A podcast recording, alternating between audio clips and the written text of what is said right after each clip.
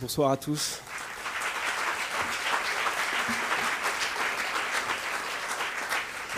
Et merci d'être euh, si nombreux ce soir. On est très heureux à la Maison de la Poésie d'accueillir cette soirée euh, consacrée à Misak Manouchian. Et euh, je vais tout de suite laisser la parole à Claire Mouradian et à Marianne Terry, qui est la directrice des éditions textuelles, à qui on doit ce très beau livre sur Misak Manouchian. Très bonne soirée à tous. Merci.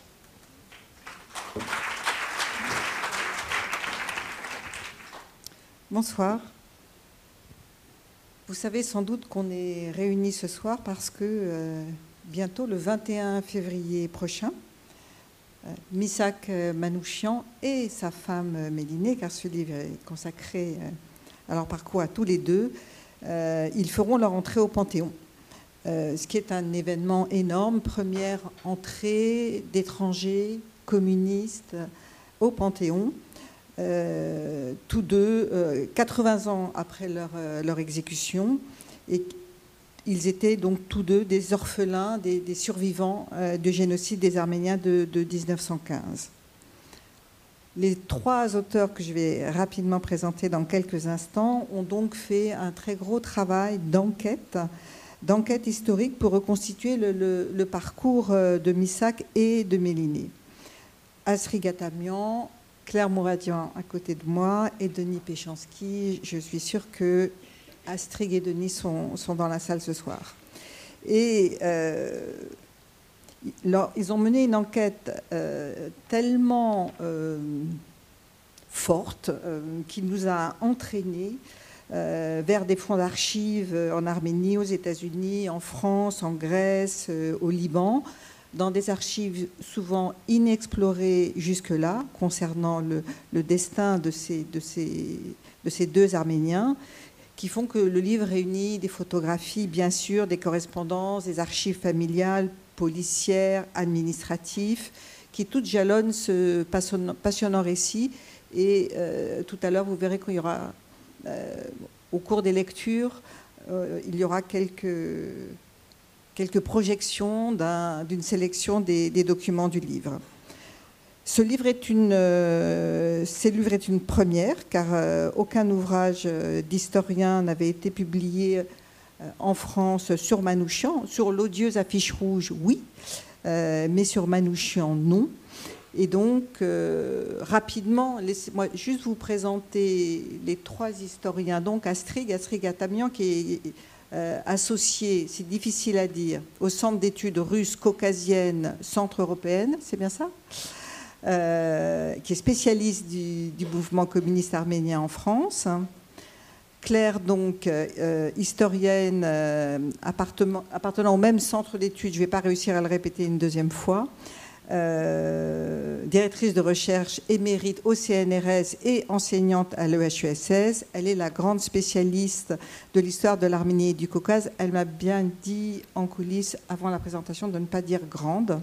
Euh, elle, a, notamment publié euh, aux univers de France le livre qui s'appelle tout simplement L'Arménie.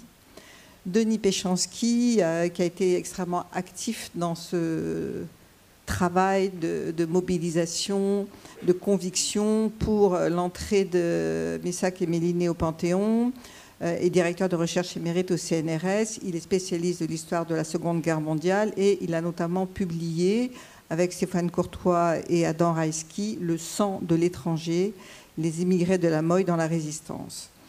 Il est commissaire de deux expositions à venir euh, au Mémorial de la Shoah et une autre au Panthéon. Et il est co-auteur, je crois même d'un autre encore, je ne vais en citer qu'un, d'un documentaire euh, qui s'appelle Manouchian et ceux de la fiche rouge, qui sera bientôt montré euh, sur euh, France Télévisions. Enfin, il faut que je remercie les nombreux soutiens qui ont permis la publication de cet ouvrage, l'UGAB, la Fondation d'entreprise La Poste, le ministère des Armées, Amber Capital, la Fondation Aznavour, la Fondation Bogossian, la Fondation Gabriel Péry, la Fondation Topalian et Olivier Legrain. Et euh, je tiens particulièrement à remercier Aris Atamian, qui j'espère est là ce soir, pour son implication si dynamique dans la recherche de soutien à cet ouvrage, ainsi que Katia Guiragossian. Je ne sais pas si Katia a pu venir ce soir, car elle est la petite nièce de, Méliné, de Méliné Manouchian, euh, qui a écrit ses mémoires et qu'elle vient de rééditer, euh, pour nous avoir généreusement ouvert euh, ses archives familiales. Un grand merci à la Maison de la Poésie de nous accueillir à l'occasion de la publication de, ce livre. Et ça a véritablement du sens parce que, comme vous allez l'entendre, Manouchian était, je ne sais pas si on doit dire d'abord ou aussi, un poète. Un grand merci à André Manouchian d'être là ce soir et à Olivier Martineau qui va lire un choix d'extrait euh, que Claire a euh, douloureusement sélectionné parce que c'était vraiment très difficile de choisir. Je dois préciser que le livre euh, sera en vente à la librairie qui est juste de l'autre côté du passage, juste en face, qui sera toujours ouverte et que vous pourrez, euh, je pense que les trois historiens seront ravis, les trois co-auteurs de cette formidable enquête historique seront ravis de le, de le signer. Voilà, je passe la parole à Claire. Merci Marianne. Alors merci à vous tous euh, d'être présents, aux organisateurs aussi de cette soirée. Alors comme Marianne l'a dit, la sélection euh, des documents ou des textes que vous allez entendre ce soir a été euh, difficile, tant ils étaient nombreux, de même qu'ils ont été difficiles à sélectionner pour l'ouvrage, même s'il y en a beaucoup déjà. L'annonce de l'entrée au Panthéon de Misak Manouchian et accompagné de son épouse a ressusciter, parce que, enfin, ou relancer, parce que l'intérêt ne s'est jamais vraiment éteint euh, pour ce couple. On a vu avec la réédition justement des souvenirs de Méliné, euh, aussi une traduction euh, inédite de son recueil posthume, donc une traduction avec un ouvrage bilingue de ses poèmes, dont quelques-uns des poèmes que vous entendrez ce soir sont tirés, une traduction de Stéphane Germakian. La particularité de notre ouvrage, outre sa très très riche iconographie, et là encore, euh, nous avons eu des restrictions parce qu'à un moment donné, enfin, il a dépassé le, projet initial en nombre de pages, mais néanmoins, donc, euh, il est très riche, mais on a dû encore sélectionner. Euh, c'est d'avoir essayé de présenter de façon conjointe le parcours de, ces, de vie de Misak et de sa femme, de leur naissance dans l'Empire ottoman euh, donc à la veille du génocide, traversée du, génocide, à leur rencontre en France, euh, dans le Paris des, étrangers, dans le Paris aussi du Front populaire, leur engagement dans la résistance et au-delà du destin tragique de Missac et de ses camarades, euh, qui a été symbolisé, donc, par, évoqué par la fiche rouge, à la mémoire de leur combat. Euh, nous avons voulu replacer aussi leur histoire euh, dans la grande histoire, leur petite histoire entre guillemets, si tant est qu'elle est petite en réalité, dans la grande histoire selon l'expression convenue, à la fois en contexte arménien, c'est-à-dire euh, bah, justement dans, leur, dans leur pays d'origine, avec des souvenirs inédits, par exemple de son frère Garabet, qui est mort prématurément par la suite en 1927 en France, mais aussi dans le pays d'accueil. Euh, dans la France de l'entre-deux-guerres, euh, qui n'a pas toujours été très euh, pas toujours très accueillante envers les étrangers, mais néanmoins qui a voulu effectivement faire venir de nombreux ouvriers. Donc, contexte arménien aussi de cette communauté dans l'entre-deux-guerres et pendant la guerre. Contexte français euh, donc celui de la France, acteur majeur de la Première Guerre, puis en quête de main-d'œuvre après l'hécatombe qu'elle va chercher euh, bah, justement dans, dans, les camps de réfugiés ou à la sortie des orphelinats arméniens, comme ce fut le cas pour euh, Missak et son frère, puis par la suite Médiné.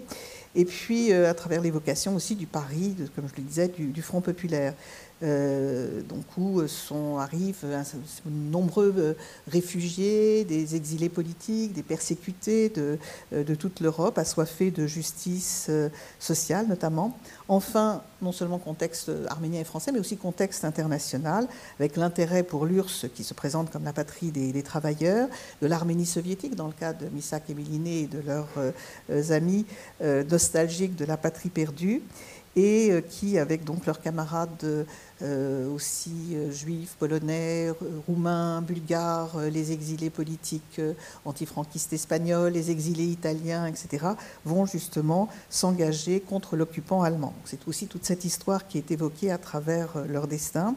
Alors quand nous avons commencé à travailler, comme l'a évoqué Marianne, nous pensions les uns et les autres à peu près tout savoir sur le sujet.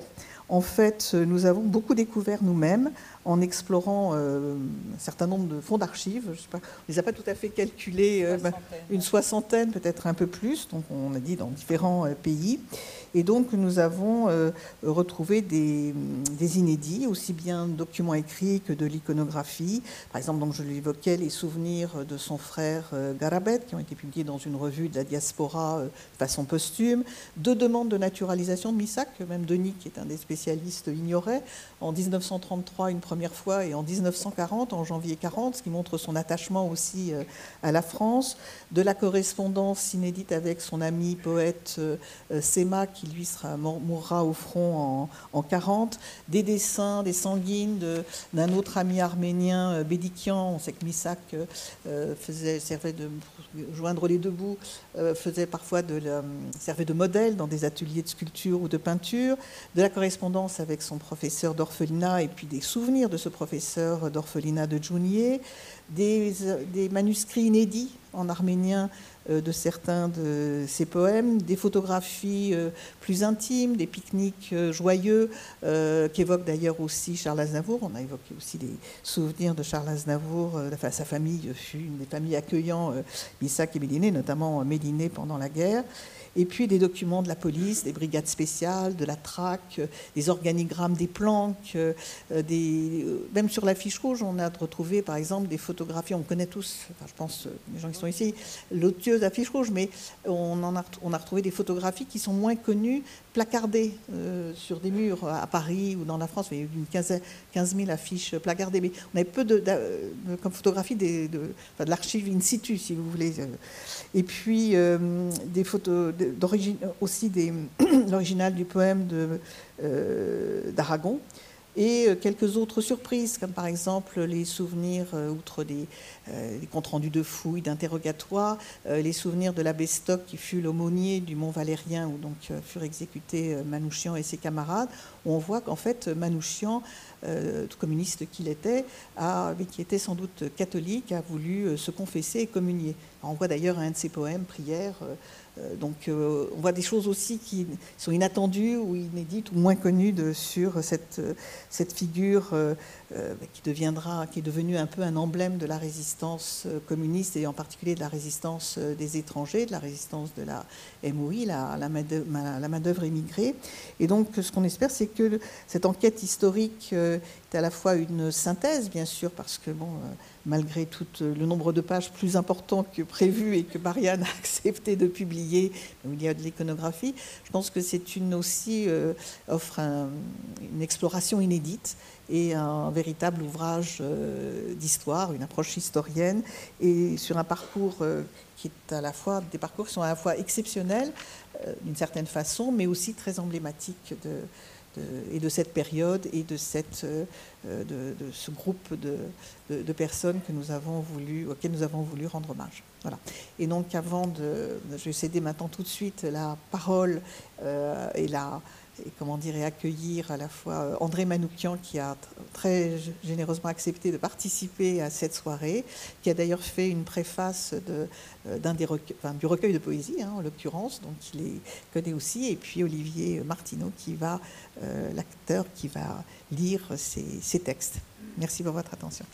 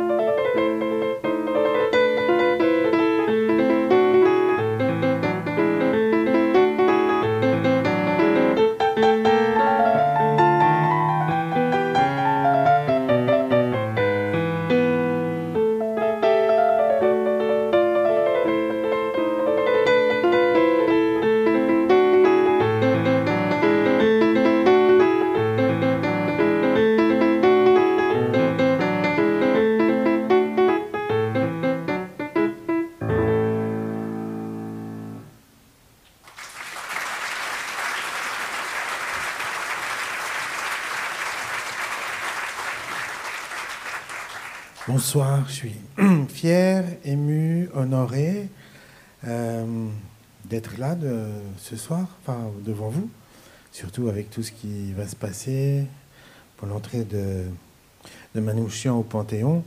Euh, ma mère racontait que pendant la guerre à Paris, il y avait, ces affiches avec ce nom arménien. Elle me dit on avait honte parce qu'ils étaient présentés comme des, comme des bandits et des terroristes, quoi. Donc, euh, le chemin qu'il a fallu faire pour que, pour que ces bandits hirsutes mal rasés, euh, avec des noms imprononçables, comme disait le poème d'Aragon, euh, rentrent au Panthéon maintenant. Wow. Alors, moi c'est pareil, moi je suis né ici, mes parents sont nés ici. Et si, si on m'avait dit un jour, tu joueras la musique de ta grand-mère, j'aurais éclaté de rire. On, posait souvent la question à Miles Davis, mais quand est-ce que vous rejouerez du jazz? Et lui disait, ça serait comme coucher avec ma grand-mère. Je vous rassure, j'ai jamais couché avec ma grand-mère, mais j'ai un peu le sentiment euh, en ce moment de... Enfin voilà, il y a, il y a 12 ans, moi j'ai rencontré, honnêtement, mais je vais pas vous parler de moi ce soir, mais on est tous un petit peu dans le même cas, on a tous les mêmes histoires à raconter, on est tous... Euh, encore une fois, mes grands-parents sont arrivés ici en 1923, mais moi, quand j'étais petit, quand j'ai rencontré le jazz, je me suis demandé pourquoi, parce que euh, j'ai fait du piano classique dès l'âge de 6 ans. Mon professeur s'appelait Alexandre Cyranossian, et ça se passait à l'église arménienne de Lyon. Donc déjà, quand même, il y a de la musique, de l'arménité un petit peu. Il y a un piano à la maison. Mon père jouait, il était tailleur pour dames, et euh, il jouait Bach. Il jouait Bach, mais pas bien. Ça, c'est très important, parce que du coup, je me suis dit, ça, c'est prenable. Alors, alors que moi, j'ai dégoûté mes trois gosses de la musique. Déluge de notes, ils disent non mais c'est quoi? Ma fille me disait quand on monte dans la voiture, arrête le jazz, ça me donne envie de vomir. Enfin bref, encore une fois, je ne suis pas là pour. Mais euh, la rencontre avec la musique, elle passe par là. Et donc, euh, à 14 ans, j'écoute mon premier disque de jazz, c'est Fats Weller, et ça me bouleverse. Alors que j'en avais jamais entendu, papa écoutait Beethoven et maman écoutait Sheila. Et c'est donc plus tard que j'ai compris que ce qui m'avait peut-être attiré, mais comme un aimant dans cette musique, au-delà du fait que le jazz, c'est la, continuité de la musique classique, c'est les harmonies de Ravel et de Debussy, mais où c'est Bach avec du rythme pour, ce qui est du ragtime, c'est que c'était, peut-être une musique de déraciné. C'était peut-être ça qui m'avait autant touché dans cette musique-là. Et donc, euh, quand il y a peu de temps, euh, j'ai découvert cette fois-ci la musique arménienne de mes ancêtres, que je ne connaissais pas du tout. Pour moi, ma grand-mère, euh, qui s'appelait Anouche, euh, bah, elle faisait les feuilles de vigne farcies, quoi. Elle faisait aussi des aubergines farcies. Elle faisait aussi des courgettes farcies. Et à la fin, quand on mangeait tout ça, on était tous farcis, mais pour l'Arménie, c'était ça, la cuisine. Et tout d'un coup, quand j'ai entendu cette musique, parce qu'on m'a demandé de faire euh, la musique d'un documentaire sur l'Arménie. J'ai découvert des nouveaux rythmes, j'ai découvert des nouvelles gammes, des nouveaux sons, et je me suis dit, pour une fois que mes ancêtres m'amènent autre chose que des névroses, je vais en profiter. Parce qu'en réalité, ces rythmes, j'allais dire ces modes orientaux mêlés au jazz, mais ça fusionne parfaitement. Parce que en Orient, on a continué d'improviser alors que en Occident, s'est arrêté à la fin du 19e siècle. Bref, euh, alors très rapidement, parce qu'il faut quand même qu'on contextualise un petit peu, Emanouchian et un petit peu nous tous, c'est quoi la musique en Arménie, en Orient? Moi je dis Orient, c'est un peu romantique du 19e siècle, ça veut rien dire du tout, on le sait très bien, hein. c'est comme l'Occident, quel rapport entre un, un, Islandais et un Sicilien, mais malgré tout, ça fait un peu rêver. Bref, c'est quoi la musique modale orientale et euh, en Occident? Juste trois petites minutes. Hein. Vous avez cinq minutes là devant euh, en Occident, pour exprimer nos sentiments, nous avons deux gammes. La gamme majeure, pour exprimer la joie, et la gamme mineure, pour exprimer la tristesse. Vous voyez la différence? Il y a juste une petite tierce diminuée dans le miton et on passe de la gaieté à la joie. Ah, pardon, on passe de la gaieté à la tristesse. Beethoven, quand il s'est fait larguer, il a fait un arpège mineur.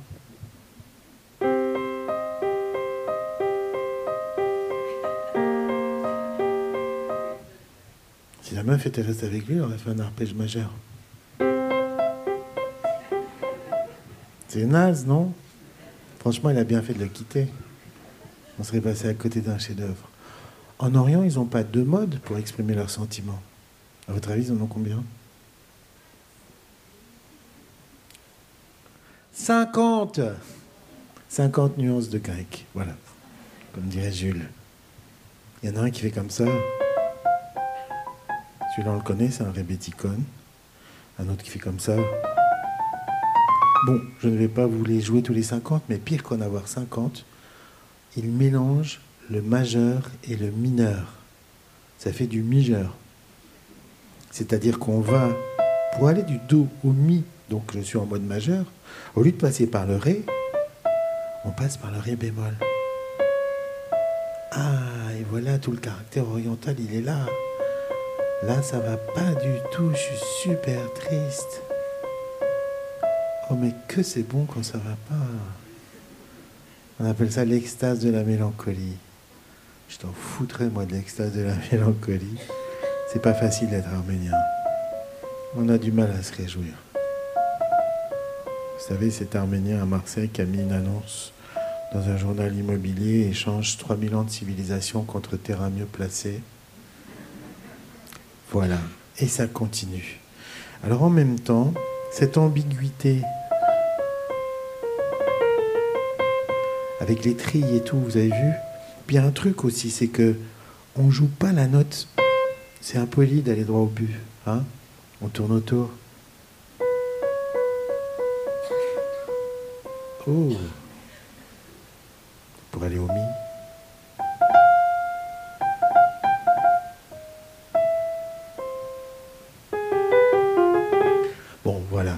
Alors, euh, en plus, cette ambiguïté, elle sert le joueur de flûte pour envoûter le serpent. Parce que le serpent, il dit, mais ça va ou ça va pas? Ça va ou ça va pas? Ça va ou ça va pas? Vous jouer un morceau maintenant que j'ai composé. euh, quand j'ai retrouvé les papiers de mon grand-père, il y a, sa carte, une carte bleue comme ça, et c'était écrit en gros apatride. Et je me suis dit, ça fait un super titre d'album et de titre. Je vous jouer apatride.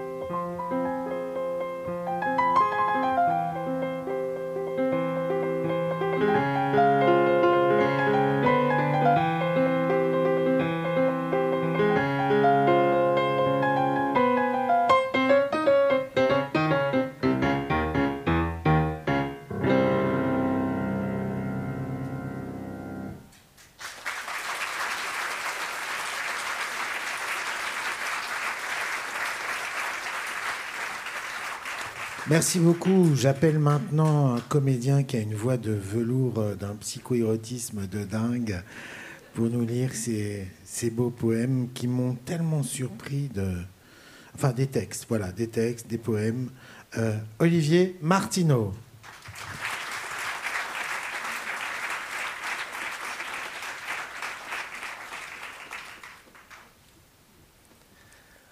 En mars 1900, Charles Péguy, écrivain et intellectuel engagé, exprime son indignation face au massacre de masse dont sont victimes les Arméniens de 1894 à 1896 sous le sultan Abdulhamid.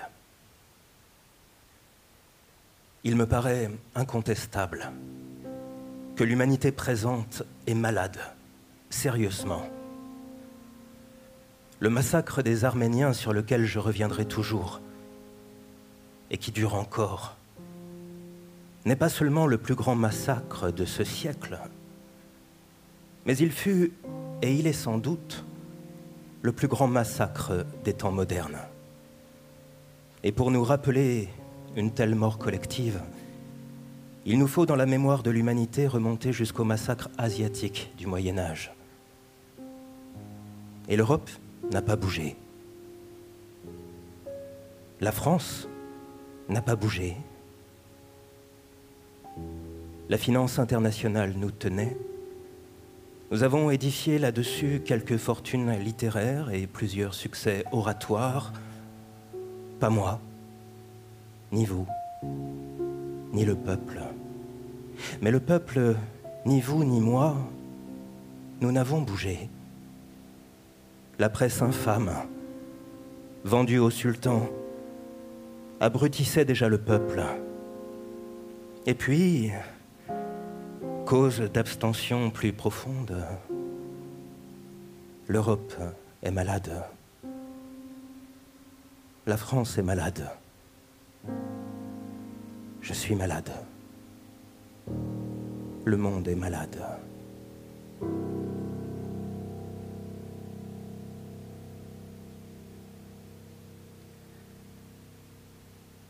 Les puissances de l'entente France-Angleterre-Russie condamnent le génocide de 1915 dans leur déclaration du 24 mai 1915, preuve que l'Europe savait. Depuis un mois environ, la population kurde et turque de l'Arménie procède de connivence, et souvent avec l'aide des autorités ottomanes, à des massacres des Arméniens. De tels massacres ont eu lieu vers la mi-avril à Erzurum, Derchun, Ekin, Aken, Bitlis, Mouch, Sassoun, Zaytoun et dans toute la Cilicie. Les habitants d'une centaine de villages aux environs de Vannes ont été tous assassinés. Dans la ville même, le quartier arménien est assiégé par les Kurdes. En même temps, à Constantinople, le gouvernement ottoman sévit contre la population arménienne inoffensive.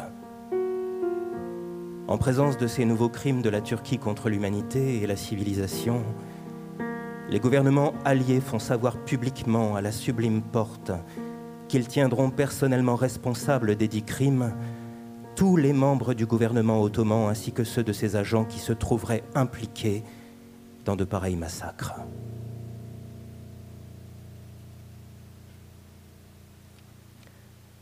Rescapé des marches de la mort, souvenir du frère aîné de Misak, Galabed, rapporté par un ami dans la revue Spiork. Je suis originaire d'Adiyaman, du quartier Tchelebi. Mon année de naissance est probablement 1905. Mon père, Kevork Manouchian, était un partisan. Ma mère s'appelait Vartoui Après l'école maternelle, j'ai pu étudier à peine un an à l'école Mesrobian d'Adiyaman. En 1915, nous avons été déportés vers Édesse, où nous avons retrouvé notre père qui avait déserté au début de la guerre. Mon père a été tué par les Turcs lors de la bataille d'Édesse. Avec ma mère et mes deux frères, nous avons été chassés d'Édesse par la route de Beredjik vers Nissiba, Nous avons vécu pendant quatre ans dans les villages de Merab et Genje en travaillant comme domestique dans des familles turques. Ma mère est morte de maladie. En 1919, 30 octobre, je suis allé à Aintab, où j'ai été recueilli dans l'orphelinat de l'Association des Arméniens d'Égypte. Mes frères avaient déjà quitté Aintab et mon petit frère Misak était entré à l'orphelinat américain.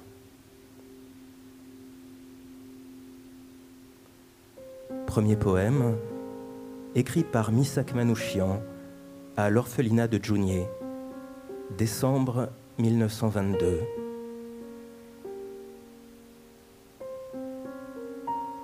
Rêve déçu,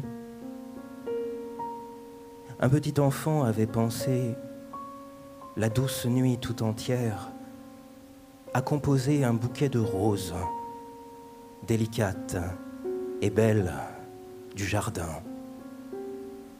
À l'aube, quand tout joyeux il a couru, souriant au jardin, son cœur a laissé échapper un sourire.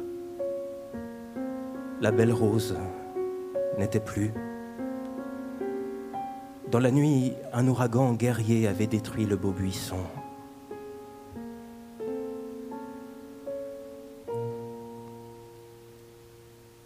Souvenir de Mélinée sur l'orphelinat. Ma mère, se retrouvant seule avec trois enfants, décida de nous placer dans une école américaine à Adapazar, près de Constantinople. C'était en fait un orphelinat d'où nous ne devions pratiquement pas sortir. Lorsque j'y suis entré, je devais avoir 4 ans. Je suis resté dans les orphelinats jusqu'à l'âge de 18 ans. En entrant dans cette institution, ma sœur et moi ne savions pas même notre nom. Très vite, les petits dont j'étais ont oublié qu'ils avaient une famille. Après l'incendie de Smyrne en 1922, une nuit, les Américains nous ont fait monter dans un bateau grec. En Grèce se retrouvaient des orphelins venus de tous les coins de la Turquie.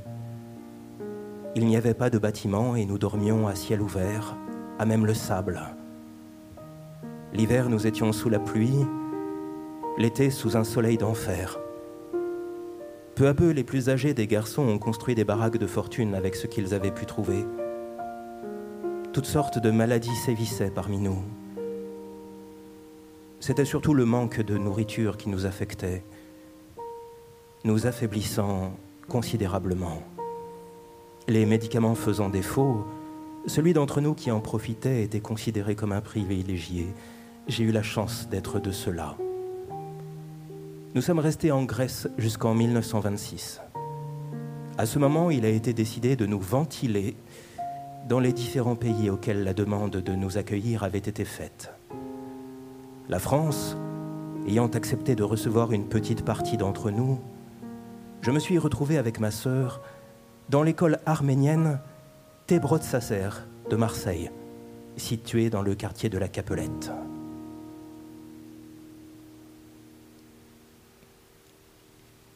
Vers la France. Poème de Missac, écrit de Junier en 1924-1925. Les voiles de la nuit, partout éparpillés, sont tombés en silence du corps découvert de la Méditerranée, gorgé de soleil. Telle la coupole arrondie du temple, le ciel constellé est descendu sur la mer dans l'horizon illimité. Un léger zéphyr recueille les parfums de l'eau au goût de sel et en imprègne mes cheveux et mon visage à toute heure.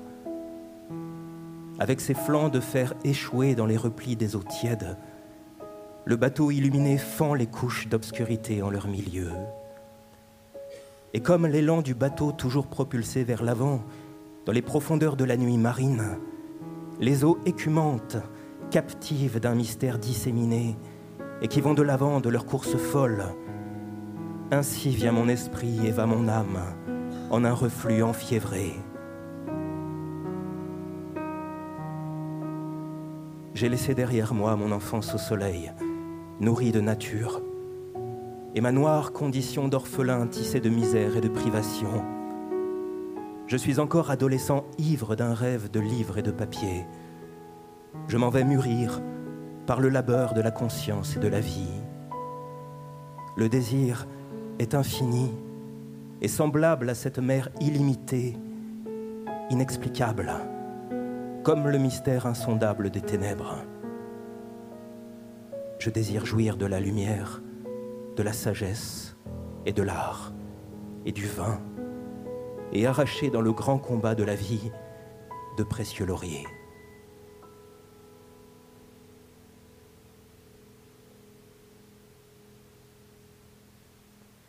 Environ 60 000 rescapés arméniens arrivèrent en France au début des années 1920, le plus souvent recrutés pour les usines françaises, confrontés à la pénurie de main-d'œuvre après l'hécatombe de la Première Guerre.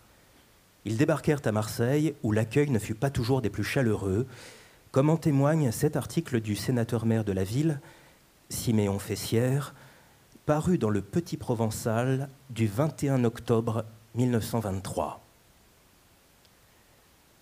depuis quelque temps se produit vers la France, par Marseille, un redoutable courant d'immigration de peuples d'Orient, notamment des Arméniens. Ces malheureux assurent qu'ils ont trop à redouter des Turcs pour rester chez eux. Au bénéfice de cette affirmation, hommes, femmes, enfants, au nombre de plus en plus nombreux, se sont déjà abattus sur les quais de notre grand port après l'Albano et le Caucase, d'autres navires vont suivre, et l'on avance que 40 000 de ces hôtes sont en route pour la France. Ce qui revient à dire que la variole, le typhus, la peste se dirigent vers nous. S'ils n'y sont pas déjà en germe pullulant, depuis l'arrivée de ces premiers immigrants dénués de tout, réfractaires à nos mœurs occidentales, rebelles à toute mesure d'hygiène, immobilisés dans leur indolence, résignés, passive, ancestrale. La situation est extrêmement grave au point de vue de la santé publique pour Marseille et le reste de la France. La population marseillaise réclame du gouvernement qu'il interdise rigoureusement l'entrée de ports français à ses immigrants et qu'il rapatrie sans délai ces lamentables troupeaux humains. Gros danger public pour le pays tout entier. Du reste, la Grèce et l'Italie semblent avoir déjà pris de telles mesures préservatrices et bien légitimes.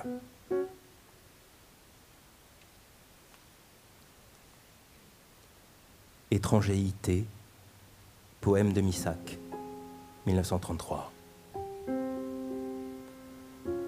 Ma mère m'a donné naissance dans la crèche de la misère et a emmailloté mes jours dans l'étreinte du berceau mais la fontaine de son amour a ouvert mon âme et je la distribue sans cesse à chaque passant assoiffé. Mes os se sont renforcés, mon esprit a pris son envol par la grâce impersonnelle et prodigue de Mère Nature. J'aime tous les humains, les lumières de la conscience. Encore obscures sont mes pensées d'un tout autre amour. Il frappe de partout et me jette au visage, comme une gifle pleine de rancœur, le mot étranger. Et il lance les flèches de la jalousie qui engendre le crime, comme les relents pestilentiels de l'ordure et de la saleté. Il corrompt sournoisement le jardin fleuri d'amour. Le souffle de l'étrangéité ainsi salit mon âme.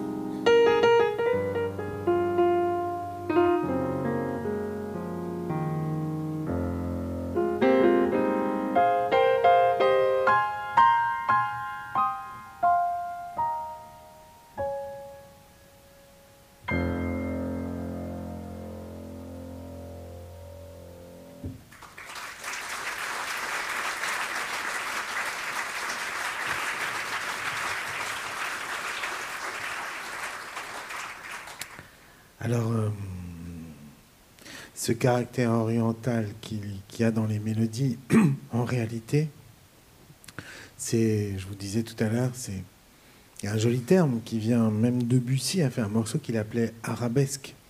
Euh, les impressionnistes français, l'école française du piano, en réalité ont découvert aussi euh, bah, l'engouement qu'il y avait à la fin du 19e siècle pour l'Orient.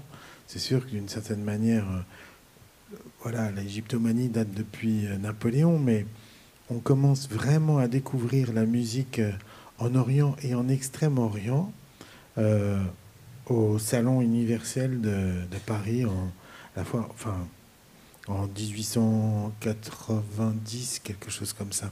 Et là, c'est là que Debussy et Ravel découvrent les gamelans, la musique d'Extrême-Orient, et ils décident de jouer, enfin, ils sont saisis par ces nouveaux sons, et Satie aussi, d'une certaine manière. ils vont jouer sur cette, euh, sur cette ambiguïté modale, c'est-à-dire que on, on, descend et on monte une gamme sans arrêt.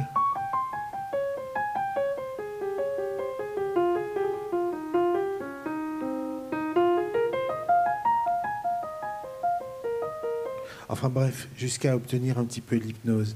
Et tout ce mouvement, je dirais, à la fois euh, des poètes, d'une certaine manière, Baudelaire va chanter aussi à sa manière. Euh, l'hypnose, la perte de soi, l'opium qui vient de Turquie.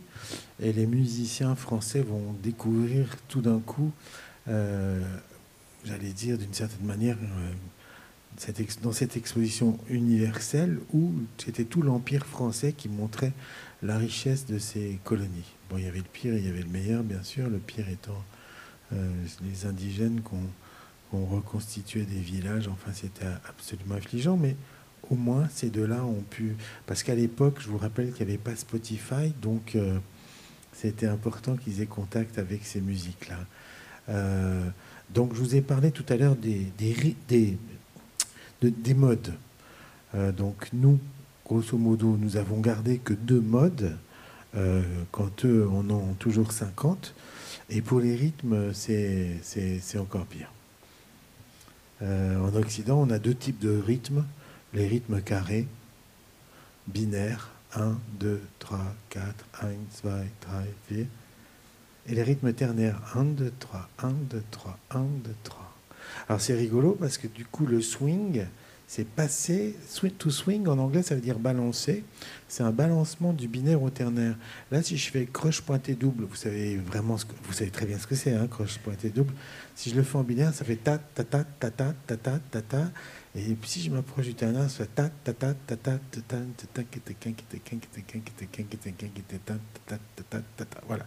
Il y a un côté où c'est un peu raide et mécanique, et puis là, tout d'un coup, ça devient beaucoup plus vivant. Alors évidemment, toute cette partie ternaire, elle vient de l'Orient, elle vient de l'Afrique, etc. Donc le jazz, c'est vraiment se balader entre les deux. En Orient, ils n'ont pas deux types de rythmes. Ils ont autant de rythmes que de chiffres impairs. Vous voyez le bordel un peu? Ils ont des rythmes à 5 temps, des rythmes à 7 temps, à 9, à 11, à 13, à 15, à 17. Enfin voilà. Comment vous faites pour me compter une mesure à 11 temps? 1, 2, 3, 4, 5, 6, 7, 8, 9, 10, 11, 1. Alors en réalité, il y a une combine, on décompose. On va, vous allez m'aider, vous allez voir. Euh, pour faire 5 temps, on fait 3 et 2. Du coup, là, ça devient intéressant parce que fatalement, on mélange binaire et ternaire. 3 et 2, ternaire, binaire. 1, 2, 3, 1, 2, 1, 2, 3, 1, 2, 1, 2, 3, 1, 2.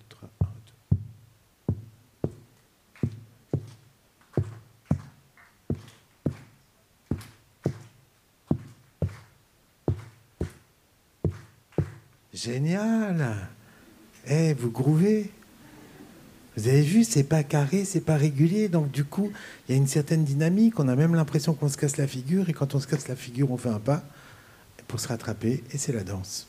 On va faire 7 temps 1, 2, 1, 2, 1, 2, 3. 1, 2, 1, 2, 1, 2, 3. 1, 2, 1, 2, 1, 2, 3.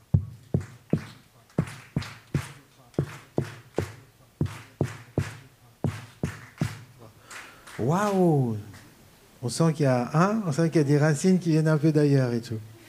Maintenant, On va faire 9 temps. 1, 2, 1, 2, 1, 2, 1, 2, 3. 1, 2, 1, 2, 1, 2, 1, 2, 3.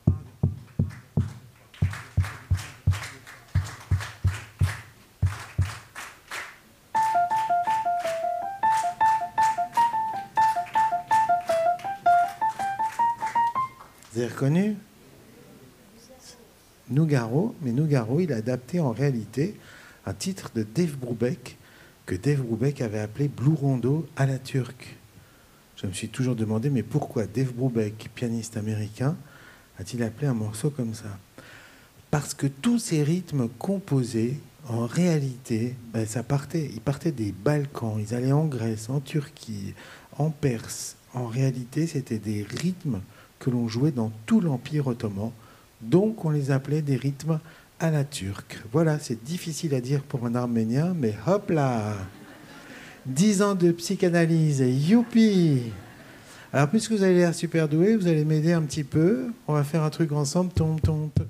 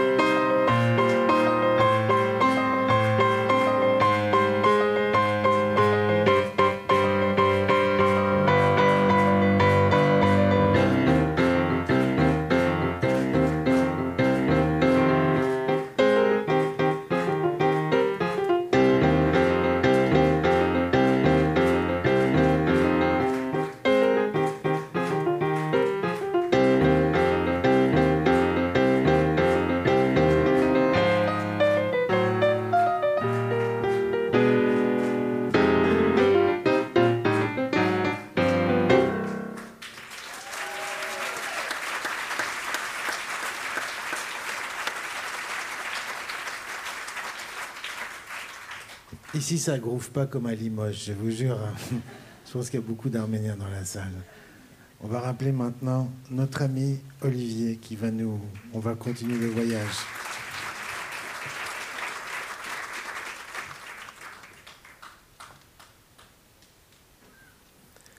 En écoutant la valse de Chopin, on dirait que je viens de trouver de nouvelles forces. Tout disparaît dans l'infini du temps qui passe. Toutefois, la musique demeure toujours juvénile, toujours vierge et sacrée. Qui en ressent vraiment le besoin et s'adresse à elle est nécessairement satisfait. car elle est comme une mère dont l'amour pour son enfant est inépuisable. La musique console, réconforte, et je m'éloigne ayant pris de nouvelles forces. Communier avec l'art et s'y adonner tout entier, je ne vois pas d'autre rédemption pour moi. Indispensable comme l'alimentation quotidienne, je dois chaque jour nourrir ma pensée et mon âme de savoir et de poésie pour ne pas être brûlé dans ma vie quotidienne, pour me renforcer, me fabriquer une cuirasse face au combat social de chaque jour, pour affronter et me tenir le front haut devant le sévère et implacable juge qu'est ma conscience. Je me libère relativement de ce combat quand je parle avec mes plus grands et mes plus sincères amis, que sont mes livres.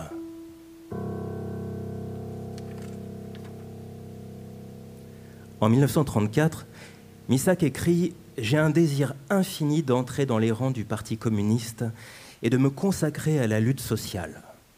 Il dédie son poème Les couturières aux couturières arméniennes de Paris.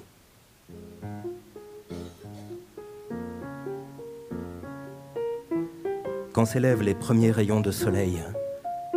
Elles sont déjà assises devant leur machine et elles cousent sans arrêt jusqu'à l'extinction des lumières et l'étreinte bénie de la nuit quand vient la torpeur du sommeil.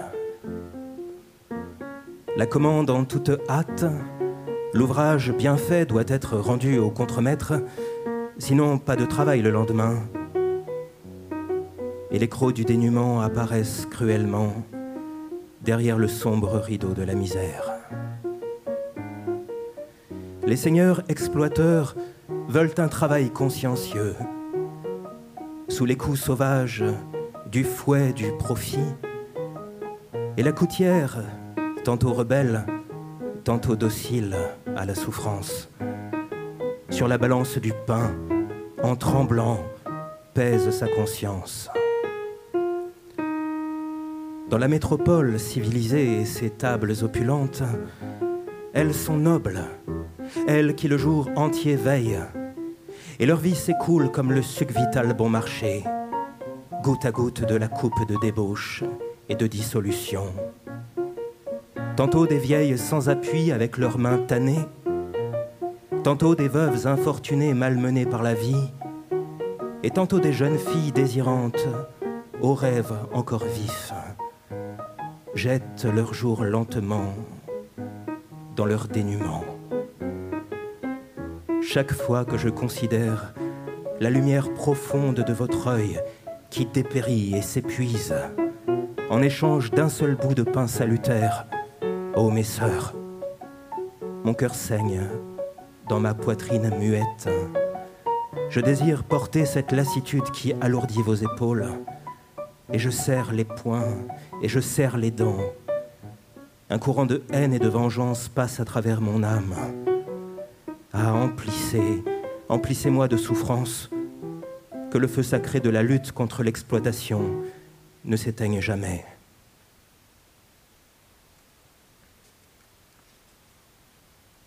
Méliné raconte sa rencontre avec Misak. La première fois que nous nous sommes rencontrés, c'était fin 1934. Au cours du gala qu'organisait chaque année le comité de secours pour l'Arménie. J'étais chargé de tenir la caisse. Il n'était pas question de prendre le temps de danser, tant cette tâche m'occupait. Toutefois, profitant d'un moment de répit, je me suis assise à une table. J'éprouvais un plaisir mêlé d'intérêt à regarder les couples qui dansaient, les gens qui discutaient. J'étais relativement une nouvelle venue dans cette organisation, dont le but était de soutenir la jeune République d'Arménie soviétique. J'étais tout à mes observations lorsque je vois un garçon s'approcher de moi.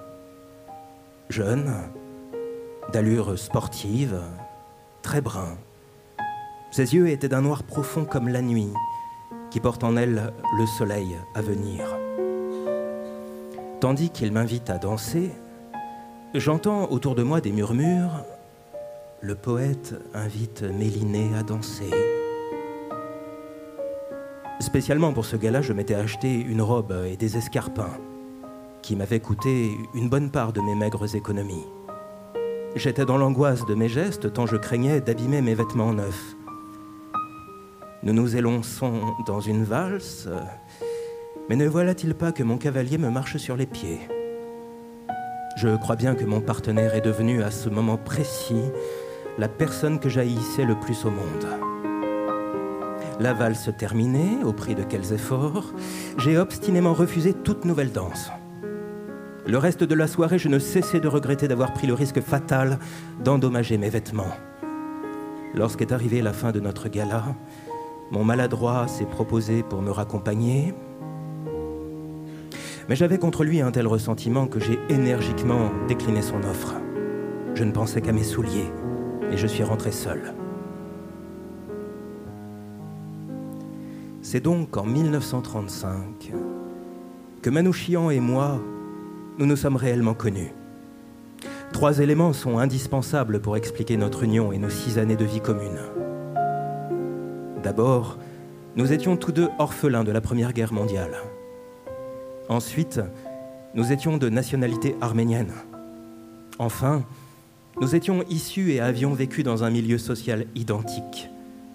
Nous avions donc la même expérience de la société et de ses injustices. Les souvenirs de Charles Aznavour sur le Front populaire en 1936. On vient d'instituer les congés payés. Une victoire pour les classes laborieuses et pour le Parti des ouvriers et les syndicats. En 1936, nos cœurs battaient pour le Front populaire et le paradis soviétique, avec ses préceptes universels et sa place au soleil pour chacun. La révolution d'octobre n'avait-elle pas favorisé la création d'une république arménienne indépendante pour la première fois depuis des siècles?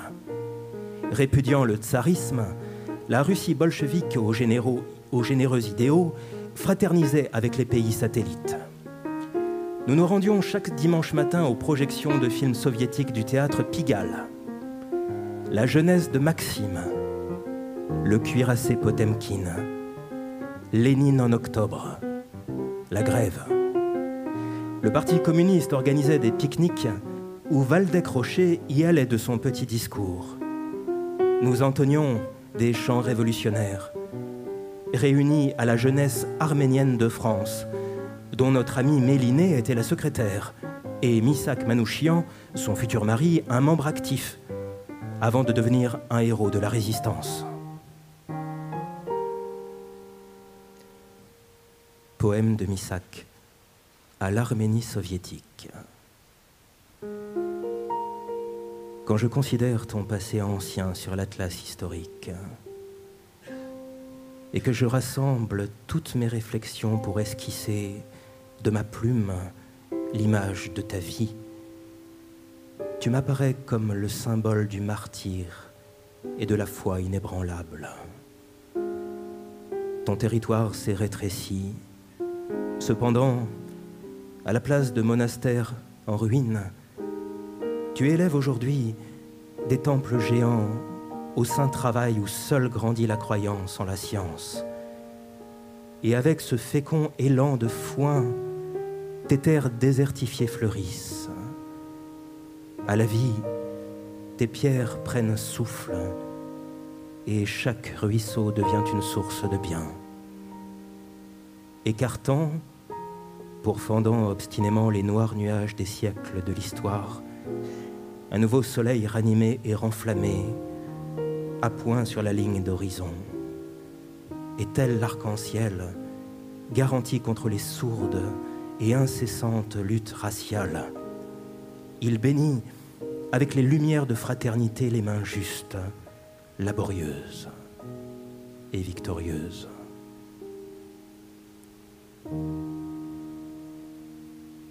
Première lettre de Misak Manouchian pour obtenir sa naturalisation qui fut suivi de deux autres demandes jamais satisfaites. Le 1er août 1933. Paris. À Monsieur le garde des Sceaux. Je sous-signais Manouchian Missac, monteur téléphoniste, demeurant à Châtenay, 44 avenue Jean Jaurès, sollicite de votre haute bienveillance la naturalisation. Je suis réfugié arménien, né à Adiaman, Turquie, le 1er septembre 1906. Arrivé en France le 16 septembre 1924. Passeport délivré par le Haut Commissariat en Syrie et au Liban le 4 septembre et visé à Beyrouth le 5 septembre. Je désire être naturalisé au plus vite pour faire mon service militaire. Veuillez agréer, Monsieur le ministre, l'assurance de ma plus haute considération. Manouchian, Missac.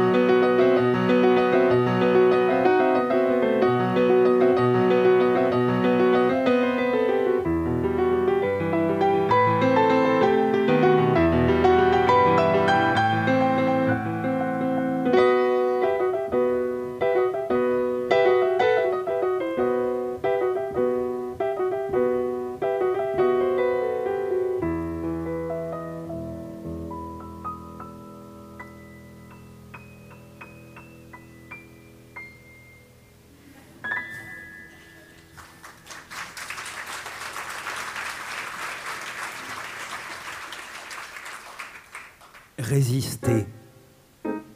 C'est le cri qui sort de votre cœur à tous, dans la détresse où vous a laissé le désastre de la patrie.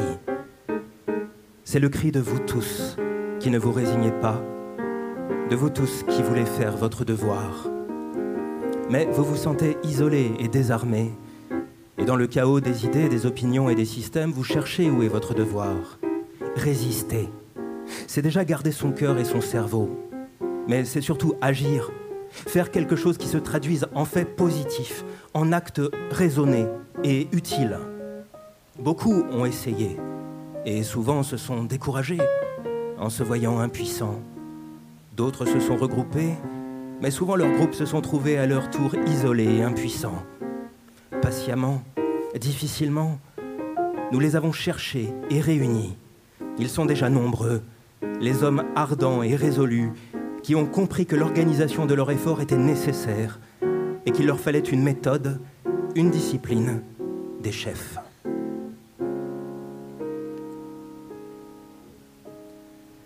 Inventaire des engins explosifs saisis par la police le 17 novembre 1943 dans une planque de Joseph Boxor, chef du 4e détachement dit des, dérailleurs trois boîtes de 100 détonateurs Bickford numéro 7, pleines.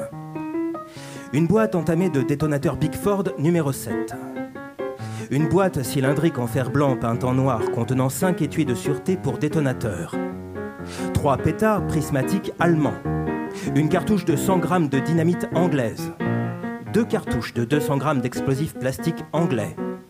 10 cartouches cylindriques allemandes de 100 grammes d'explosifs un engin incendiaire cylindrique anglais, un engin incendiaire plat en celluloïde à retardement, deux ampoules incendiaires oblongues d'origine anglaise en gélatine, deux crayons allumeurs à retard de 12 heures d'origine anglaise, une boîte cylindrique en fer blanc peinte en gris contenant un rouleau de mèche lente et quelques allumeurs pour celle-ci, sept allumeurs à traction.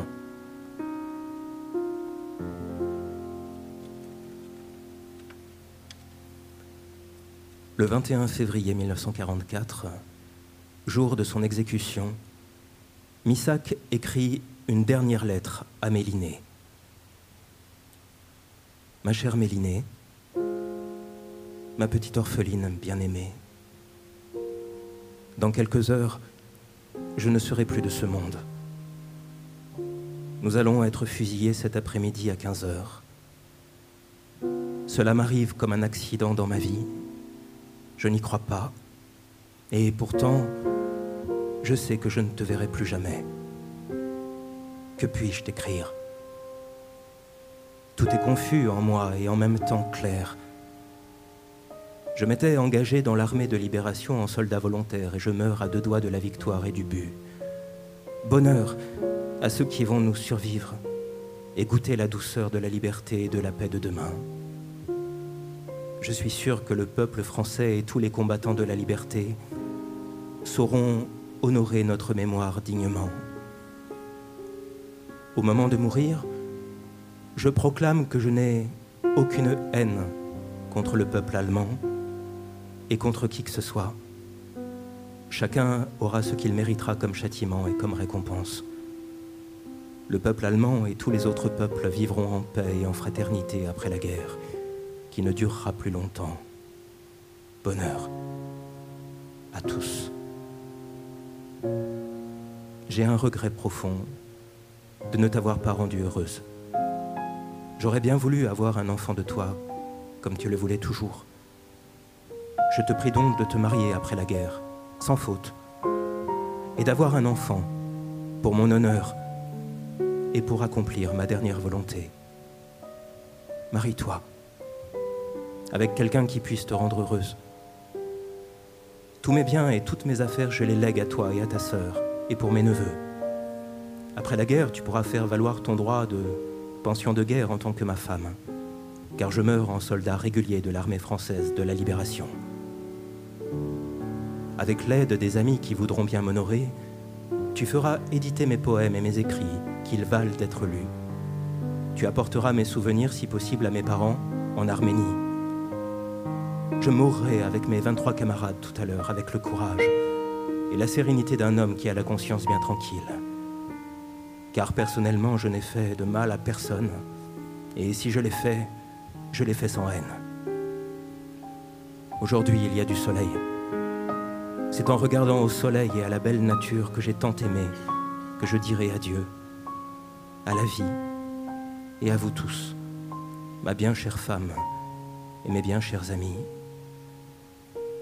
je pardonne à tous ceux qui m'ont fait du mal ou qui ont voulu me faire du mal, sauf à celui qui nous a trahis pour racheter sa peau et ceux qui nous ont vendus. Je t'embrasse bien fort, ainsi que ta sœur et tous les amis que je connaisse de loin ou de près. Je vous serre tous sur mon cœur. Adieu, ton ami, ton camarade, ton mari, Manouchian, Michel. Postscriptum, j'ai 15 000 francs dans la valise de la rue de Plaisance. Si tu peux les prendre, rends mes dettes et donne le reste à Armen.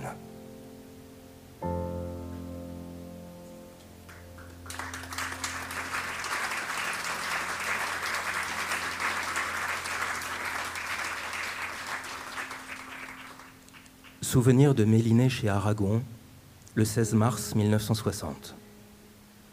Louis Aragon m'a dit On a une surprise pour toi ce soir. Curiosité, impatience, mais je me suis contenu pour savourer la surprise pleinement. Et ce soir, après 21h, Aragon, Elsa Triolet, Yuklevitch, un des collaborateurs de la Pravda et moi, sommes allés en voiture chez le chanteur et compositeur Léo Ferré.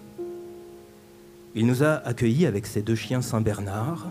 Nous étions un peu craintifs. Le maître de maison les a mis dans un endroit sûr. Léo Ferré était un homme au grand cœur, un beau sourire. Il portait un costume noir et un foulard rouge de pionnier autour du cou. La soirée était consacrée aux musiques écrites pour dix poèmes d'Aragon. Nous écoutions captivés. La dernière chanson était l'affiche rouge qu'Aragon avait écrite pour le groupe Manouchian à l'occasion de l'inauguration de la rue en 1955 et qu'il avait fait paraître en première page de l'humanité.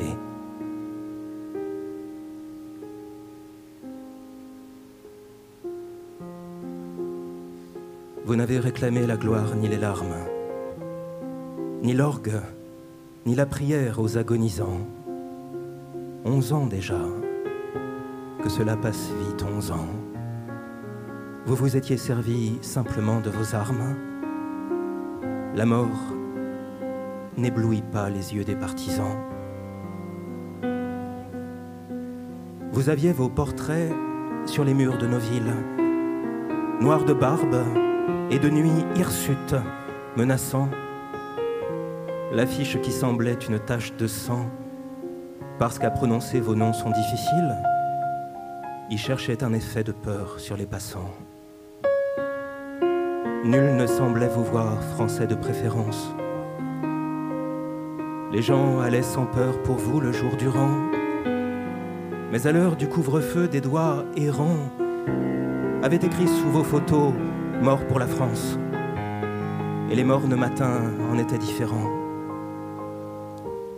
Avait la couleur uniforme du givre. À la fin février pour vos derniers moments. Et c'est alors que l'un de vous dit calmement Bonheur à tous, bonheur à ceux qui vont survivre. Je meurs sans haine en moi pour le peuple allemand. Adieu la peine et le plaisir. Adieu les roses. Adieu la vie, adieu la lumière et le vent. Marie-toi, sois heureuse et pense à moi souvent. Toi qui vas demeurer dans la beauté des choses. Quand tout sera fini plus tard en Erevan.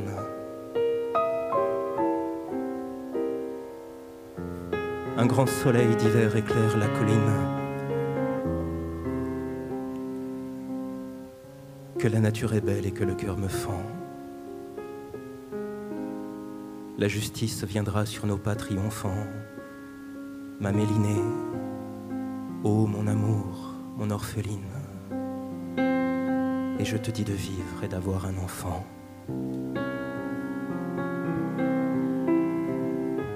Ils étaient 23 quand les fusils fleurirent. 23 qui donnaient leur cœur avant le temps. 23 étrangers et nos frères pourtant. 23 amoureux de vivre à en mourir. 23 qui criaient la France en s'abattant.